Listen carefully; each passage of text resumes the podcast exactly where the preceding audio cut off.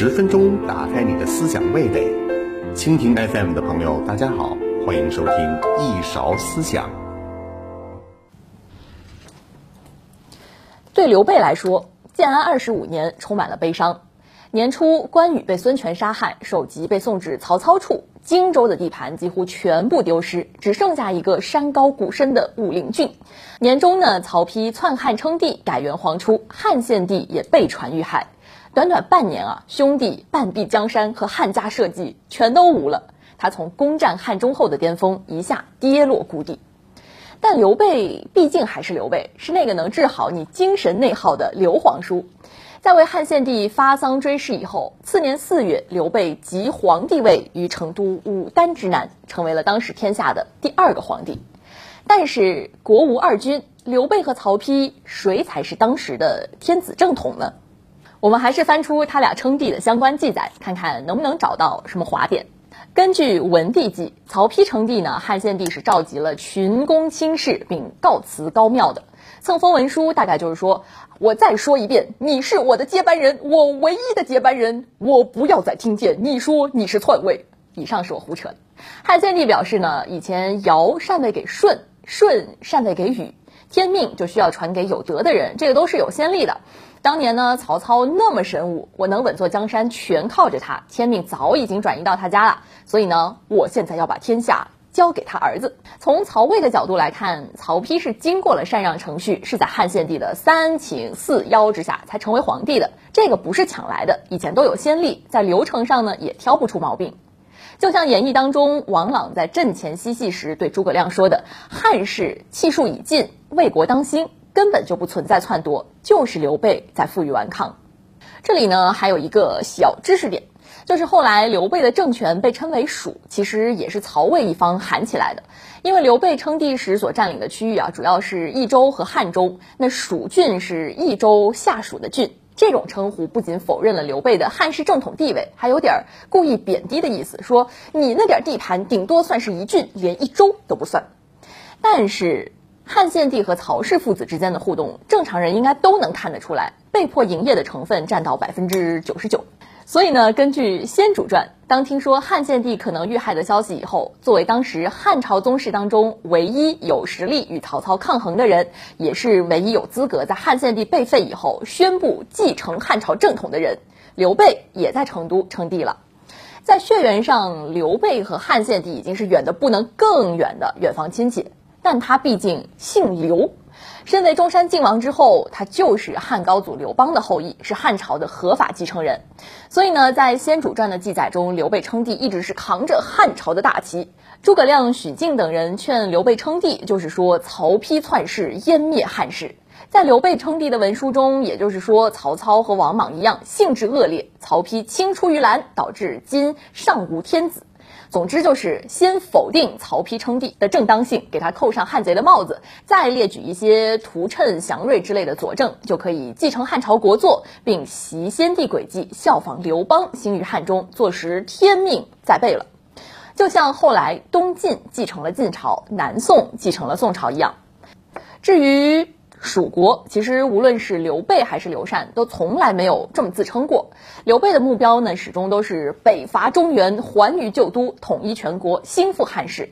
所以在理论上来讲，连益州都只是他兴复汉室的根据地，更何况是区区一个蜀郡了。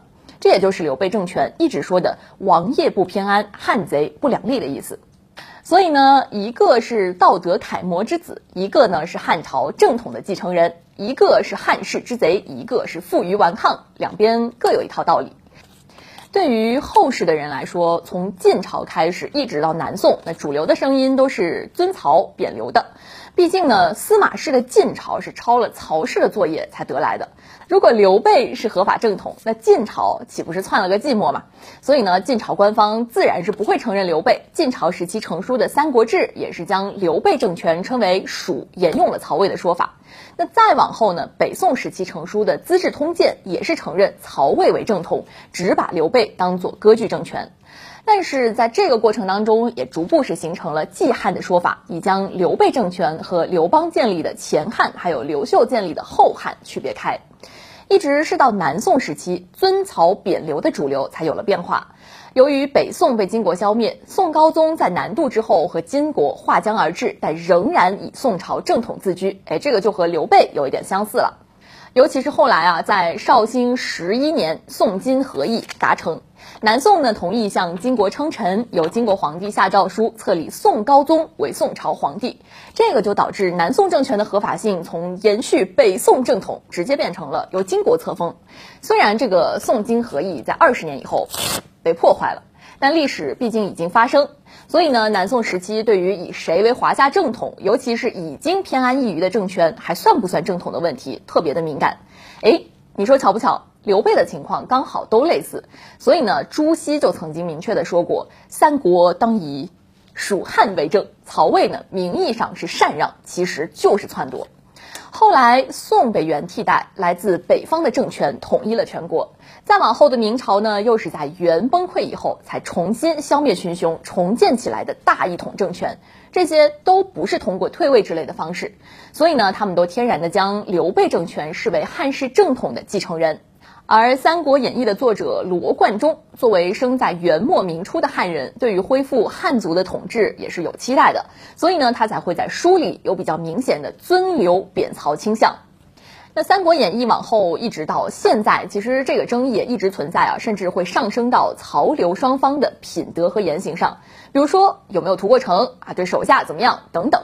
但是在一般的官方文件当中，还是沿用魏晋以来的说法，承认曹魏为三国时期的正统。那纪年呢，也和《资治通鉴》一样，以曹魏的年号来纪年。而对于当时的人来讲，其实最重要的就是孙权的态度。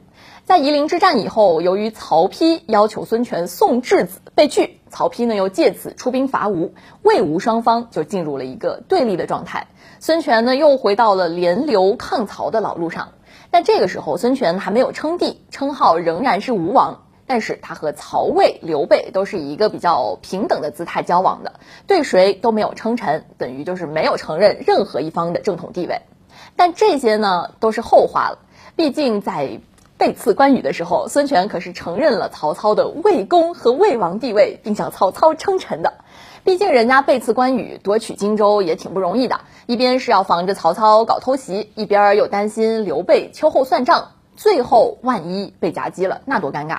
所以呢，在他的一整套操作当中，包括把关羽斩首，然后又把首级送给曹操的行为，这个一方面是告诉刘备，偷袭荆州是曹操让我做的，你不会介意吧？另一方面呢，在军事行动当中斩下并呈送敌方首领的首级，也是一种确认君臣关系的方式，是在主动的向曹操示好。那几年以后，曹丕继位称帝，这个时候刘备正出兵伐吴，所以孙权也是继续向曹丕称臣，还向曹丕通报了刘备要伐吴的消息。曹丕在得知以后，为了鼓励孙权积极抵抗刘备，还册封他为大魏吴王，后来又赐他酒席。总之啊，在夷陵之战前后的数年，孙权是选择了叫曹魏爸爸，以换取一点猥琐发育的时间。有了孙权这个先例，夷陵之战刘备大败以后，曹丕甚至还曾经派王朗、陈群等人写信给许靖，让许靖劝刘备取消帝号，向曹魏称臣。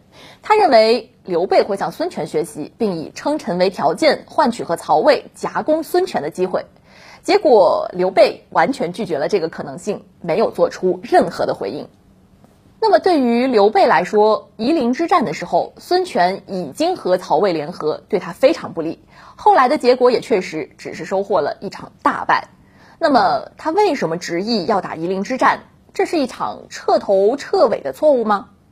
关羽之死是在建安二十四年的十二月，但刘备东征却是在大半年之后。这个期间，曹丕和刘备先后称帝。六月呢，张飞也被害身亡。到了七月，刘备才大举出兵伐吴。根据《先主传》，孙权遣书请和，刘备盛怒不许。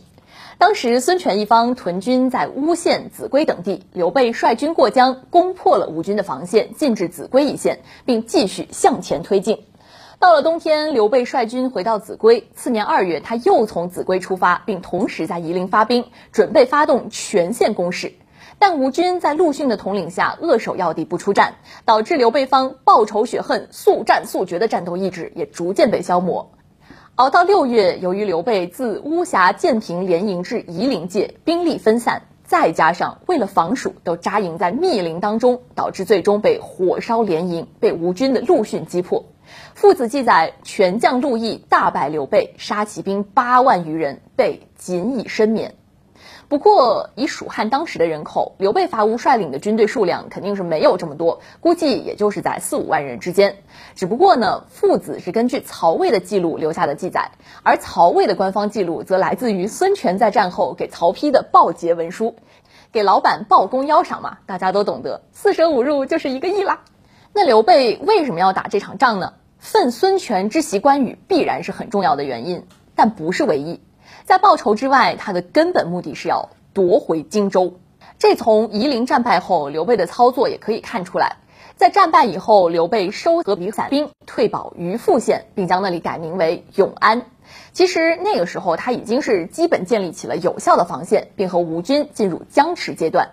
直到张武二年十月，孙权闻先主驻白帝，甚惧，遣使请和，哎，刘备同意了。到了张武三年二月，诸葛丞相也从成都去往永安。也就是说，从夷陵战败到刘备病逝这一整段的时间，刘备呢一直住在永安。他不甘心啊，并且有意在休整以后卷土重来，继续夺回荆州。只是很可惜，张武三年四月，刘备病逝了。历代以来出现南北对峙情况的时候，南北双方的主要战场其实就是三个：汉中、荆州和江淮。汉中和江淮是两翼，荆州在中间。那曹魏呢，建都洛阳，如果在荆州方向有突破，就可以直插中原腹地，威胁曹魏；而江淮和汉中方向则都是要迂回进攻，费时费力。三国时期，刘备和孙权共同割据南方，孙权独享江淮，刘备独享汉中，唯独分享了中间的荆州。而这种割据本身就不可能长期持续，长此以往，必然会有一方压倒另外一方，全取荆州，让自己在战略上处于一个主动的地位。对于刘备来讲，他手里的益州易守难攻，这个不假。但是如果没有汉中和荆州，那益州就失去了保有主动进攻能力的要点，会完全处于被动挨打的状态。所以呢，在拿下益州以后，刘备也一直在往这两个方向发力。汉中本来就不大，从曹老板的手里全部抢来了；而荆州呢，就算是全取有难度，可是只要有很小的一部分，比如有公安、有江陵，那都可以作为刘备向北威胁曹魏、向东威胁东吴的战略基地。刘备百战立国，老于兵士，对这一点是自然是很清楚了。所以在剧里呢，他一得到荆州，就开始找各种理由拒绝东吴。在史书里，第一次是在建安二十年，孙权遣使讨还荆州时，刘备就没有同意。第二次，孙权派人袭取长沙、零陵、贵阳三郡，导致关羽退守公安、江陵以后，刘备。大怒，并率军五万出屯公安，直接摆出一副要和孙权进行战略决战，以夺回失地、全取荆州的架势。第三次，孙权背刺荆州以后，只给刘备留下了武陵郡。刘备呢，就更是铁了心要和他决战，因为这个时候公安和江陵全没了。失去了三峡以东的前出基地，那刘备集团要向东进攻，就只能从四川直接出兵。如果吴军守住秭归，刘备就只能在三峡一带和吴军决战。在这里地形复杂，道路崎岖，交通不便，大兵团无法展开，那打仗就是完全被动的。孙刘两家在荆州的几次博弈，也恰巧证明了这一点。汉中之战以前，刘备保有公安和江陵。那孙权面对着刘备的攻势，马上请和，因为在这里兑现，一旦失败，吴军就可能一溃千里。而在夷陵之战时，刘备从四川出兵，只能在三峡一带和吴军对线，最终惨败。但是啊，这个毕竟是后来者才能知道的结果。在荆州被背刺，尤其是失去了南郡以后，刘备正是基于荆州的重要性，才会大举出兵伐吴。就算孙权在夺取荆州以后放关羽回到四川，那也是一样的结果。这个就是刘备扩张实力的需要，是在为未来的北伐争取一个更容易成功、更靠近曹魏腹地的根据地，更是在为兴复汉室、统一全国争取一个更大的可能性。更何况呢？通过孙权两次偷袭荆州，刘备应该也看出来了，孙权作为盟友啊是靠不住的，未来还有可能趁他出兵汉中背刺益州。那与其寄希望于别人，还不如自己先灭了他。这个是一个战略上的综合考量，而不只是出于复仇的因素，是有必要性的。所以呢，并不能只基于夷陵之战的结果就说这是一个彻底的错误。刘备病逝以后，将一切都托付给了诸葛亮，包括他的儿子。关于继承人的案例呢，之前我们说过很多，比如袁绍、刘表、孙策、曹操等等。而刘备的接班人刘禅也一直被人称为扶不起的阿斗，好像很昏庸无能啊，让蜀汉成为三国中第一个被消灭的政权。但是阿斗是不是唯一的继任人选？这是最佳的选择吗？就当时来讲，选择接班人，正常情况下无非也就这几个选项：A. 力敌立长，保持内部稳定；B. 屈从地方，尊重豪强选择；C. 废长立幼，选自己喜欢的；D. 选听话的，坚定政治路线。刘备的儿子不多，只有四个，所以其实选择面也不大。年龄最长的刘封只是个义子，大概率是不会入选的。在他的亲儿子当中，甘夫人所出的刘禅生于二零七年，在刘备过世时已经十七岁了。那剩下的刘勇和刘礼都算是老来得子，年龄还很小。刘备过世的时候，最小的刘礼只有九岁。所以呢，从感情上来说，只有刘禅。跟着刘备颠沛流离已久，是刘备入蜀时唯一的儿子，也是刘备集团中荆州一派坚决支持的接班人。所以从称汉中王时开始，刘备就已经决定了要以亲生的长子刘禅为继承人。称帝之后，刘禅也顺理成章的成为太子。也就是说，以刘禅为继承人啊，首先是符合上面的 A 项，刘备是从未犹豫过的。再说 B 项和 C 项。在祭祀问题上，刘备的成功之处在于他在内部整合很成功，尤其是相比于袁绍、刘表等人，他不太需要太多的去考虑地方豪强是不是支持。而且呢，刘备在临终前托孤给诸葛亮的时候，当时鲁王刘礼也在他的身边，但他也丝毫没有流露出要立他为嗣的意思。不仅如此啊，根据《先主传·引诸葛亮集》，当时刘备还专门向鲁王李叮嘱：“吴王之后，汝兄弟复是丞相。”说明他对刘礼也是比较信任的，而且呢也比较喜欢这个儿子。而关于帝相，从后来的表现来看，刘禅继位以后表现其实也很正常，虽然平庸，但换一个角度来看，至少并不坏嘛。尤其是在刘备死后，诸葛亮总揽内外大权的情况下，他也没有流露出丝毫的不满。那诸葛亮死后，他又按照诸葛亮的遗嘱，先后由蒋琬、费祎来主持内外事务，并没有过多干涉。在费祎死了以后，姜维总兵在外，刘禅已经四十岁了，才正式亲政。虽然之后出现了宦官黄皓弄权，但总体来讲也还是在可控范围内，并没有造成特别恶劣的结果。那至于后来蜀汉会成为三国之中第一个被消灭的，这个是因为北方已经经过长期的恢复和发展，打破了原来魏蜀吴三国之间的均衡，并不完全是因为刘禅无能。而且呢，作为继承人，刘禅是忠实的执行了刘备生前的路线，也就是恢复中原、统一全国，继而恢复汉室正统。刘禅继位以后，在明知蜀汉在三国中实力最弱的情况下，还仍然坚定的支持诸葛亮北伐。后来蒋琬、费祎和姜维也先后主动进攻过魏国，这些都说明，虽然他未必有刘备那么大的雄心壮志，但他知道沿着刘备的路线继续走啊。更重要的是，作为接班人，一个最容易犯的错误，就是在接班以后，因为担心自己的权威不足，乃至受到威胁，会拼命通过内部的斗争来消除潜在的政治威胁，以加强自己的权力。那曹丕在继位以后就是这样，将曹氏宗亲都幽禁在封地，又亲信世家大族，反曹操之道而行。东吴孙权呢，本人长寿，但他晚年放纵两个儿子争储，借此是铲除了一批元老重臣。儿子继位以后，又先后出现了多次皇帝和权臣之间的斗争，甚至到蜀汉已经灭了，东吴还在忙着内斗。但在刘禅继位以后，刘备临终时留下的政治格局都基本是保持着均衡，没有被刘禅刻意打破。那从诸葛亮到蒋琬、费祎接班非常的丝滑。费祎死后，刘禅亲政也没有出现魏吴那种大肆杀戮、腥风血雨的情况。所以，就皇权的稳定性而言，在刘备生前的安排以及刘禅的不折腾下，蜀汉虽然是三国中第一个灭亡的，但刘禅继位之后，没有人威胁过他的地位。正是在这个意义上，刘禅可谓是魏蜀吴三国当中最合格的继承人了。这个选择基本是综合了上面几个选项，刘禅最起码是继承了刘备的遗志。虽然他并没有完成刘备恢复中原的遗愿，但起码人家一直在努力，在坚持北伐。和曹操身后政治遗产被全盘推翻，世家大族全面崛起，以及吴国在孙权身后在继承人问题上的折腾相比，那刘备一方的交接班可以说是最成功的。更不用说和三足鼎立之前袁绍、刘表之类的人相比了。另外呢，在选择和培养接班人的问题上，是选择政治路线一致的人，还是选择自己喜欢的人？这个也可以从一个侧面来反映君主本人的胸襟和抱负。选择自己不喜欢也不能继承自己政治路线的人，这个往往就是出于无能或者缺乏远见。那选择政治路线明知和自己不同，但却无法摆脱感情偏好的人，本质上呢就是自私。